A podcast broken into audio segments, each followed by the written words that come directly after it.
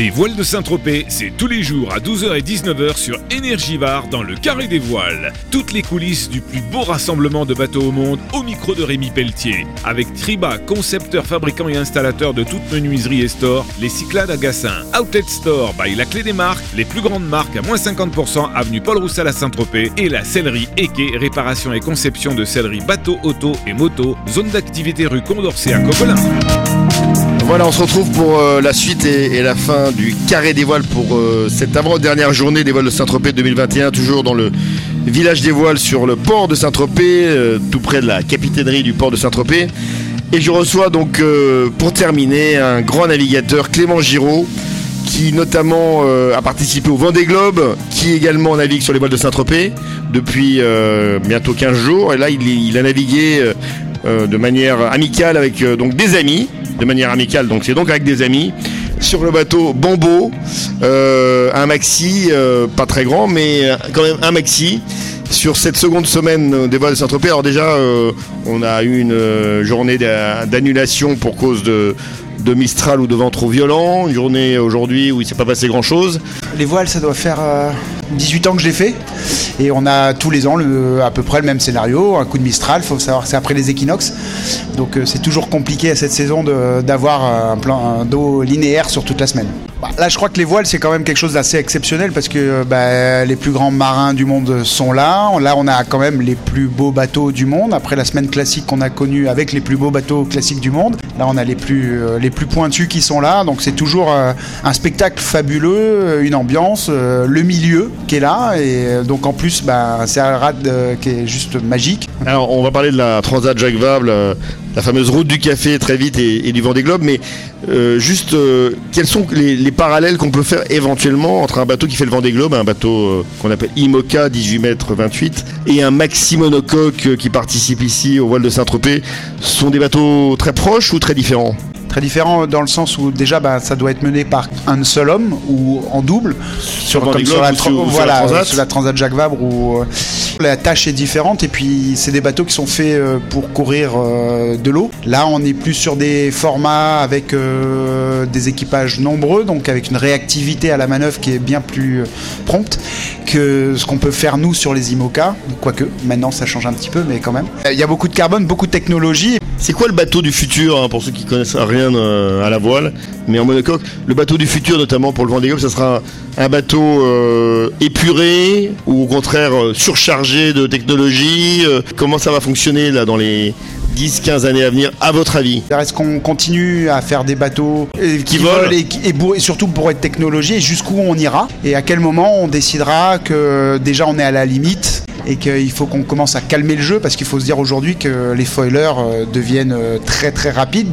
Quand on sait que c'est des bateaux qui envoient quasiment 110 décibels par moment euh, à l'intérieur de l'habitacle, la vie devient quasiment impossible. Je ne saurais pas aujourd'hui, moi j'ai mon idée en tout cas de ce que j'aimerais faire et les limites que moi je me donnerais en tant qu'homme à bord de cette machine qui pourrait être poussée à 300% par rapport à ce qu'on a aujourd'hui. Mais... justement, il y, y, a deux philosophies en gros qui émergent, celle de Jean Le Cam qui est plutôt pour un standard classique euh, sans foil, euh, donc des bateaux qui volent moins, qui volent pas du tout, mais qui sont quand même très performants, ultra légers, etc. Et puis euh, les bateaux avec des foils qui volent avec l'extrême, l'extrême. La démonstration qu'on a eue cette année par Jean, par Damien Seguin, par Benjamin Dutreux, par Maxime Sorel, elle a été juste exceptionnelle parce qu'on a quand même dans le top 11 quatre bateaux à dérive et qui sans foil. sans foil, donc. Donc ils ne volent pas. Et, puis pas de toute prime jeunesse, parce que c'est des bateaux de 2006, 2008. Là, on est dans quelque chose qui est complètement euh, plausible, comme scénario de dire, bah ouais, est-ce qu'on va dans le bon sens avec ces foils? Le problème, le truc, en tout cas, c'est qu'un bateau avec foil, quand vraiment la mer devient impraticable, on est obligé de chercher à ralentir. Quand le non-foiler, bah lui, il peut continuer à pousser euh, les manettes. Donc on arrive à un certain équilibre, et vu que si on est à plus de 50% du temps dans ces conditions, là ben, finalement, euh, l'un vaut l'autre. Je pense quelque part que je serais un peu plus côté Jean Le Cam. Ça, c'est mon côté un petit peu tradition. Aujourd'hui, s'il m'était offert la possibilité de, pousser le curseur un peu plus loin, peut-être que j'irais aussi. Donc je suis pas, je suis peut-être un peu focus, je suis peut-être pas complètement convaincu partout. Et alors, ce dernier Vendée Globe qui annonce le Vendée Globe 2024, donc la prochaine édition, a été une réussite incroyable dans dans l'imaginaire des Français qui ont été extrêmement sensibilisés à votre tour du monde, euh, sans escale, sans assistance.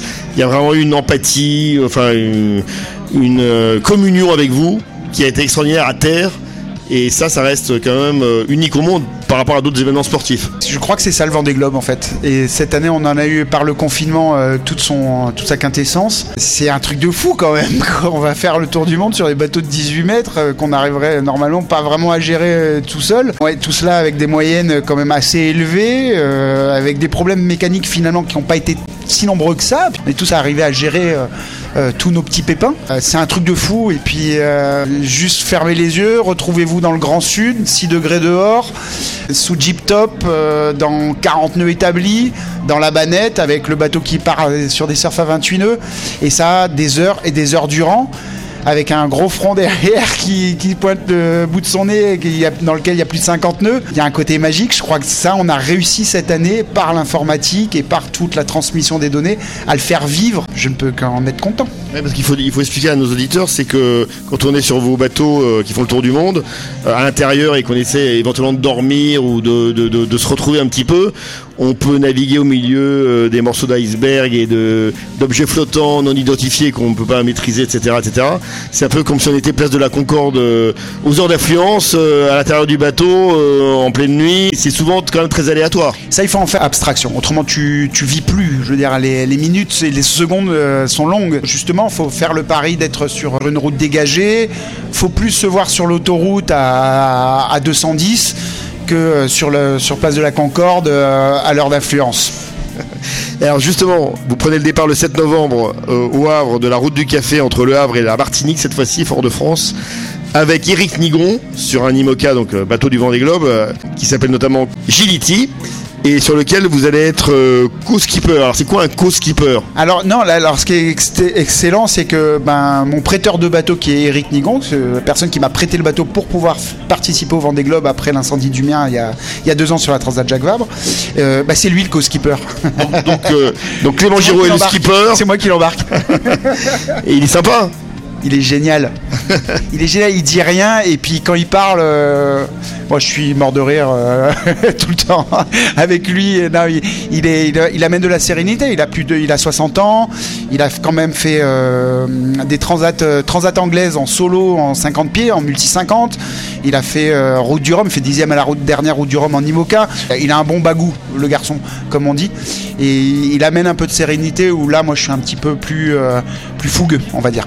Qu'est-ce qui fait la réussite, et on va finir par ça, euh, d'un duo à quatre mains, justement, euh, sur une transat euh, C'est pas que la compétence ça va au-delà. On aime naviguer en équipage, enfin tous les gens ce soir qui naviguent savent très bien ce que c'est que le plaisir de l'équipage quand ça se passe bien. Bah là c'est la même chose sauf qu'on n'est que deux, c'est un couple. Moi j'aime mettre de l'attention euh, dans l'autre à ce moment-là, c'est-à-dire euh, faire gaffe à son sommeil, faire gaffe à sa, nourriture, son équilibre.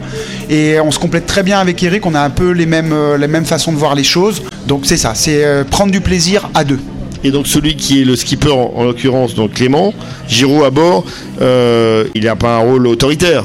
C'est vraiment en fait on est deux solos. Il hein. faut revoir euh, le rythme d'une navigation en, double sur une transat. Euh, c'est vraiment deux solitaires. Ça veut dire une prise de décision par moment stratégique où là on est à deux, on réfléchit sur la stratégie ou si on a un problème.